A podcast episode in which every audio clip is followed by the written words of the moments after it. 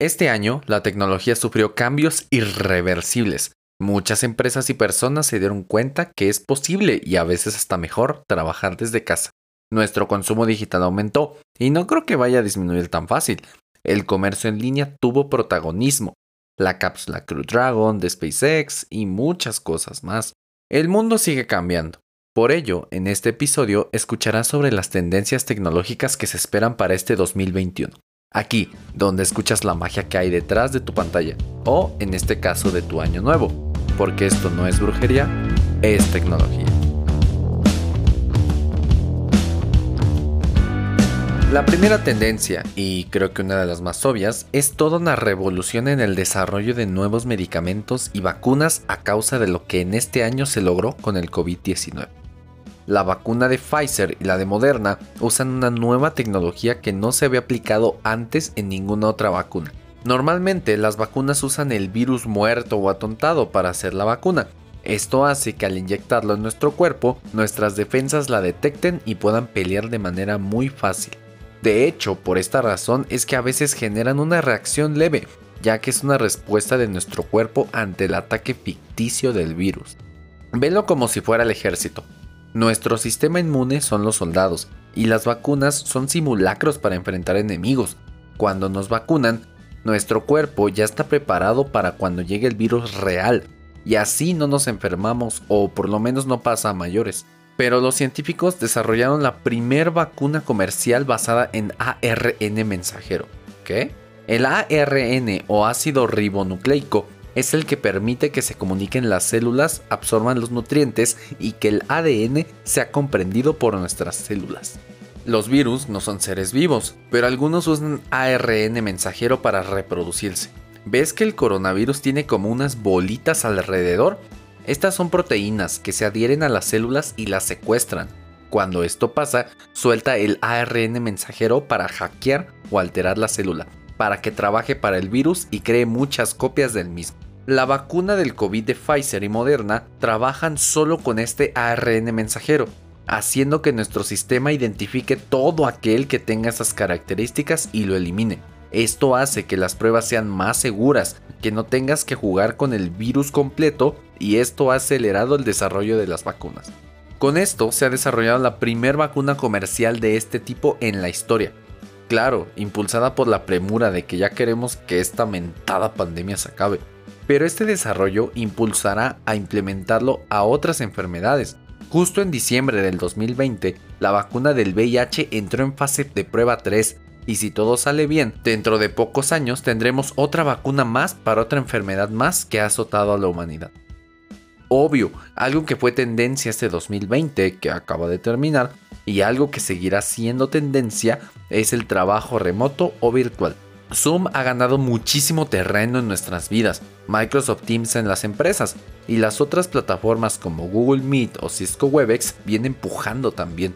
Con la nueva cepa del coronavirus más contagiosa, se limitarán aún más los encuentros y la movilidad, o por lo menos se espera que eso hagan los gobiernos que sí son responsables. Esto hará que la gente se quede trabajando en sus casas. Claro, también están apareciendo en el radar servicios nuevos e innovadores como Bluescape, Slab o Tandem, que ofrecen experiencias diferentes. Y por supuesto, eso viene acompañado con otro tipo de herramientas para trabajar remotamente, porque no solo basta con verle la cara a la gente. Plataformas como Basecamp, Asana, Trello, Jira, GitHub y más están siendo cada vez más usadas. De hecho, Discord, una app de mensajerías de texto y voz enfocada en los videojuegos, ha dado el paso a ser una herramienta de trabajo para las empresas sin que siquiera la misma Discord se lo esperara. De hecho, es muy versátil. El año pasado fui mentor en varios hackatones o concursos en los que se usaba con muy buenos resultados. Estas herramientas ya existían, así como la de la siguiente tendencia, y es la masificación de los pagos sin contacto o de QR. Si no conoces WeChat es porque o no has viajado a China o no has buscado alternativas para WhatsApp. WeChat de este lado del charco es una aplicación de mensajería y ya, pero en China es eso, una red social y sobre todo un medio de pago. En el país oriental están muy acostumbrados a pagos por NFC, o sea, acercando tu celular o un reloj inteligente a una terminal, o escaneando códigos QR, como es el caso del WeChat chino. Literal, hasta los vendedores ambulantes y gente que pide limosna en las calles tienen un código QR. En México ya tenemos Mercado Pago, Vivo Wallet, que antes se llamaba Wix Wallet, pero que ahora es fondeadora, creo que tienen un pequeño desorden por ahí. Los bancos como BBVA o Banamex usan el sistema del Banco de México llamado CODI, y claro, hay más opciones, todo con pagos QR. Y con el celular, en México solo está Samsung Pay, que tiene una tecnología muy interesante de la que poco se habla, y es que en algunos celulares puede emular la señal magnética de algunas tarjetas, así puedes pagar incluso aunque la terminal no tenga Samsung Pay. Claro, también puedes pagar por NFC acercando tu celular, siempre que tu celular tenga NFC, claro, pero cada vez salen más, no te preocupes. Y pues en otros países está Google Pay y Apple Pay, quien hasta tiene una tarjeta de crédito en Estados Unidos, que la verdad tiene muy buenos beneficios. Pero ninguna de ellas se anima a entrar a Latinoamérica. Hay rumores de que Apple Pay llegará a México en 2021, pero aún no hay nada confirmado por la compañía de la manzanita. Otra tendencia para tener en consideración es la implementación de la educación virtual como parte del sistema educativo tradicional. Algunos países ya lo están empezando a hacer, y no es poca cosa. El año pasado todos los estudiantes migraron a un modelo virtual, claro, en su mayoría no muy efectivo, porque la educación virtual no es buena cuando haces lo mismo que en la educación tradicional, pero por Zoom. La educación virtual funciona cuando aprovechas la inmediatez, las facilidades y los recursos que brinda la tecnología. ¿Por qué no en vez de un PDF interminable, que sería lo mismo que dejarles leer un libro a los alumnos, no se opta por un video o contenido interactivo. Ya tenemos la tecnología para eso. Claro, no estoy diciendo que se deje de un lado la lectura. Al contrario, las nuevas generaciones tienen serios problemas de comprensión lectora que cuando entren al mundo de leer contratos o pólizas lo van a pagar muy caro. Pero algo bueno es que incluso están aprovechando videos cortos de menos de un minuto, o sea TikTok, para aprender. Ahora se puede usar Twitch para hacer clases interactivas, YouTube para tutoriales, Kahoot para exámenes más divertidos y hasta podcast como este para enseñar cosas. Y relacionado a esto, el 2021, de acuerdo con Inc., se espera que sea uno de los años buenos para la realidad aumentada y la realidad virtual. Claro, estas tecnologías en realidad son viejas. El primer casco de realidad virtual data de los 80s. Estas nuevas experiencias vienen empujando desde el 2020 Múltiples objetos físicos tienen experiencias de realidad aumentada o virtual. Hay varios juegos como VR Chat, Facebook sacó el Oculus Horizon y la fase de pruebas de Facebook Horizon, que es un mundo virtual enfocado en la interacción social. Claro, grabarán todo lo que hagas ahí, obvio, es Facebook. Esto de acuerdo con sus medidas de seguridad y privacidad. Microsoft sigue con el empuje de experiencias de realidad aumentada. Es algo que ellos tienen que se llama realidad mixta y es una experiencia más inmersiva en lo que ves. Huawei sacó sus lentes inteligentes, claro, de momento solo en China. Y Apple también pisó fuerte, con la incorporación del sensor LiDAR al iPad Pro y a los iPhone 12 Pro, el cual se lleva muy bien con la realidad aumentada. Todo este desarrollo y el de empresas más pequeñas en el sector son las que formarán el mundo de la realidad virtual en este año. Y claro, habrá cambios en tecnologías ya existentes. Por ejemplo, la inteligencia artificial y más específicamente el reconocimiento de rostros ahora tienen que adaptarse a que usemos cubrebocas y nos detecte aún con él. Bitcoin, al momento de grabar este episodio, está en máximos históricos. Y esto en parte porque mucha gente está recurriendo a esta moneda como un escape de la crisis económica. No sé qué tan bueno sea esto porque no soy economista, pero eso para la gente que está en el mundo de las criptomonedas es música para los oídos. El 5G tendrá una implementación más rápida. Ah, si aún odias esta tecnología, tienes que escuchar el primer episodio de este podcast, por favor. Los robots ganarán cada vez más terreno en el mundo laboral. La privacidad será cada vez más importante, ya que estamos pasando más tiempo en línea que nunca. Por esto mismo, los ataques informáticos no dejarán de aumentar, pero igualmente las medidas de defensa. En cuestiones de privacidad, la guerra entre Facebook y Apple se pondrá interesante, ya que con la última actualización de iOS pudimos saber mucho mejor lo que todas las apps de Facebook nos rastrean y obtienen nuestros datos. Y con la siguiente actualización de los iPhone, Apple pretende darle la opción a los usuarios de bloquear la posibilidad a las apps que nos rastreen y sigan nuestro uso del dispositivo. Incluso Facebook se ha pronunciado públicamente hasta en periódicos impresos en contra de esto, porque esto supondría un duro golpe a sus ganancias. Por supuesto que nadie quiere ser rastreado, y todos aceptaremos esta medida, pero será interesante saber qué pasa con estas dos, si Apple le da una excepción a Facebook, o si Facebook encuentra una manera de evadir esto, o de obligarnos a ser rastreados. Claro, la remoción de los cargadores de los celulares por disque ecología. Gracias Apple, en serio, gracias. Xiaomi ya lanzó su nuevo Mi 11, con la opción con cargador y sin cargador, y Samsung, aunque aún no lo implementa, ya borró las publicaciones donde se burlaba de Apple. Mm, qué coincidencia. Espero que esto no llegue a los teléfonos más económicos, porque será un duro golpe para las personas que aún no están incluidas en la tecnología, ya que les será aún más difícil entrar en ella. Se esperan grandes avances en los coches autónomos, o sea, que se manejan solos. Tesla de Musk haya hecho grandes avances, pero la sorpresa de este año puede ser Amazon, que ya reveló sus servicios SUX, que son taxis eléctricos que pides por app, pero sin conductor. En los videojuegos también hay cambios de terreno. Gracias a la pandemia y a los desalmados acaparadores, las nuevas consolas, la Xbox Series X y la PlayStation 5, e incluso las tarjetas gráficas de la serie 3000 de Nvidia y las últimas Radeon de AMD para jugar en PC, tienen serios problemas de inventario. Esto ha generado que la Nintendo Switch siga con ventas ya de por sí a la alza, pues aún tiene un número sustancial de stock, y esto seguro hará que la empresa de Japón comience a lanzar nuevas consolas en medio de las generaciones, así como lo hizo con la Switch. Y claro, todo esto le da más protagonismo a los servicios de videojuegos por streaming, en los que no juegas desde tu dispositivo, sino desde un servidor potente, y tu celular o compu solo es como un visualizador o cliente. Aquí tenemos a Xcloud de Microsoft como uno de los rivales a vencer, la inconsistente Google Stadia, que curiosamente es Cyberpunk 2077. El juego que corre mal en todos lados funciona mejor ahí. El no tan naciente Nvidia Now y el naciente Luna de Amazon. Y como Apple ama el dinero, hay rumores de que ellos también sacarán su propuesta, que complementará su servicio que ya tienen Apple Arcade, que solo está enfocado en juegos de celular, de hecho, Xcloud llega este año a México y estoy ansioso de probar. Y hablando ya de cosas más locas que sí parecen brujería, este año se espera que por fin el almacenamiento de ADN digital sea por fin una realidad. ¿El qué?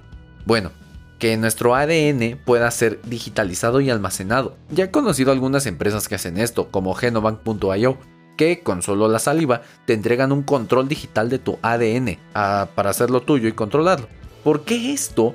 Pues porque Gartner prevé que para el 2024 el 30% de las empresas te exijan una prueba de almacenamiento de ADN. Esto también da pie a que hagan medicamentos personalizados para ti. ¿Qué tal si por genética tú eres alérgica o alérgico a la penicilina? O reacciones de mala manera a cierta medicina pues pueden hacer el medicamento ajustado a ti o a un grupo de población cada vez más pequeño, haciéndolos más efectivos. Esto va más lejos, porque ya se ha logrado almacenar datos en el ADN. Sí, suena bien loco, pero han logrado literal que lleves la música en las venas. Claro, no modificando el ADN de una persona, aún no se llega a eso, sino con pruebas de laboratorio. Esto da pie a tener medios de almacenamiento de datos increíblemente enormes y duraderos, de hecho, se prevé que se pueda concentrar todo el conocimiento de la humanidad en una sola pieza o hélice de ADN, con una duración de 30 años. Y por último, y algo que muy probablemente escuches mucho, son los pleitos legales de las Big Tech, o mejor conocidas como Facebook, Amazon, Google y Apple. Microsoft no, porque ya tuvo sus pleitotes en los años 90. Primero está la pelea que quedó pendiente entre Epic Games y Apple por los reclamos de la primera por la excesiva cuota que exige Apple y de parte de los de la manzanita por no cumplir los acuerdos de su tienda. Aunque parezca solo una disputa legal más, empresas como Spotify apoyan a Epic Games y e incluso unidas aún son muy pequeñas para Apple. Sin embargo, pueden generar cambios en las tiendas de aplicaciones. De hecho, el primero, aunque no sé si sea gracias a esto, ya se puede ver y es que Apple acaba de bajar a 15% en vez de 30% la comisión por transacción para desarrolladores que ganen menos de un millón de dólares. Por otro lado, Facebook está siendo perseguida por los Estados Unidos. 45 fiscales estatales demandaron a Facebook, acusando a la empresa de redes sociales de tomar acciones ilegales para comprar rivales y sofocar la competencia. O sea, monopolio. Si aún no sabes por qué, pues compró a dos competidores, WhatsApp e Instagram, y trató de comprar a Snapchat y cuando ellos no quisieron, copiaron todas sus características. Las stories son originales de Snapchat, son copiadas de Instagram y las implementaron en esta red social, sofocando a su competidor, que ahora no tiene mucha presencia en el radar. También en diciembre la Comisión Europea reveló su Ley de Servicios Digitales y la Ley de Mercados Digitales, un proyecto de ley que reformaría completamente la forma en la que se regulan a las Big Tech. En el Reino Unido, la Autoridad de Mercados y Competencia propuso un código de conducta jurídicamente vinculante y recomendó que se diera a una nueva unidad de mercados digitales el poder de imponer sanciones más importantes. El sector tecnológico también está muy interesado en ver cómo la administración del presidente electo de Estados Unidos, Joe Biden, maneja a estas empresas.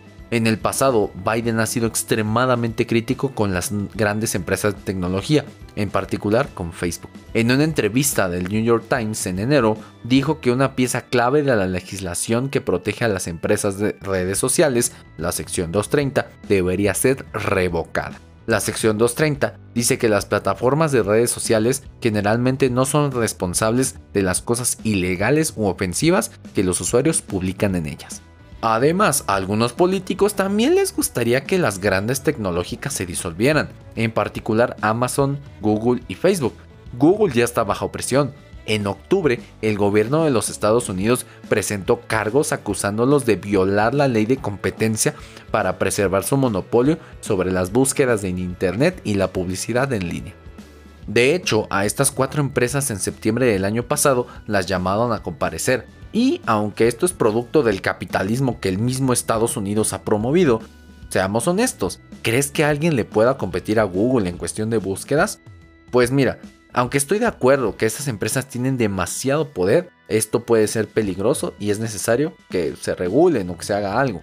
Y todavía falta ver la postura de Biden con China, ya que de esto depende el futuro de Huawei y Google de este lado del charco. Dentro de China Huawei está muy bien, pero fuera sus ventas sí han bajado. Además, muchos de los productos de, de, las empresas estadounidenses, como casi todas las cosas de Apple, son hechos en China. Así que será interesante ver qué pasa. Y pues tan solo lo que haga este señor afecta al precio del dólar y por ende los precios a los que llegan los dispositivos a nuestros ranchos. Claro, al final de cuentas todo esto es tendencia. Todo esto es tomado de lo que sabemos del contexto actual, de lo que se sabe que están haciendo los centros de investigación, las empresas, las instituciones, el gobierno y más. Al final, el futuro nadie lo puede predecir, tal como nos lo enseñó el 2020 con la bonita pandemia. Aunque estas solo sean predicciones, lo cierto es que tampoco las debes de tomar a la ligera para planear lo que harás en este año. Además, sirven para demostrarte que todo, en especial la tecnología, está en constante cambio por ello tú mantente igual, en constante cambio, o mejor dicho, en constante adaptación. Aún estoy a tiempo, así que te deseo un feliz año 2021, lleno de abundancia, salud y cosas digitales. Que tu magia interior tampoco se pierda este año, porque recuerda que esto no es brujería, es tecnología.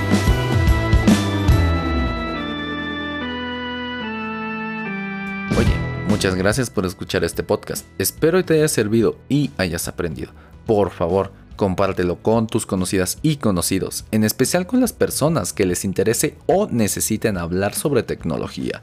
Recuerda que la tecnología la creamos los humanos, así que no hay que tenerle miedo, ni mucho menos odio, hay que usarla a nuestro beneficio, porque nosotros la dominamos. Experimenta, juega, aprende y haz muchas cosas con ella. Sígueme en redes sociales para mandarme todas tus dudas, puntos que quieras que toque en el programa y participar en las dinámicas que haré. En Facebook, Twitter, Instagram, LinkedIn, YouTube y hasta en TikTok me encuentras como No es brujería, es tecnología, arroba brujería tech. Todo junto, los links te los dejo en las notas del programa. También déjame una valoración positiva en Apple Podcast y sígueme en tu plataforma de podcast favorita. Esto me ayuda mucho a seguir trayéndote más contenido. Mi nombre es Jesús Guzmán, host de este podcast. Para elaborar este podcast me baso en mi experiencia de más de 5 años como desarrollador de software y en una muy buena investigación cuyas fuentes te dejo en las notas del episodio. Aquí te explico, desde por qué tu celular tiene varias cámaras hasta cómo es que funciona la gran red que te permite escuchar este podcast, el Internet. Aprende y escucha la magia que hay detrás de tu pantalla, porque esto no es brujería, es tecnología.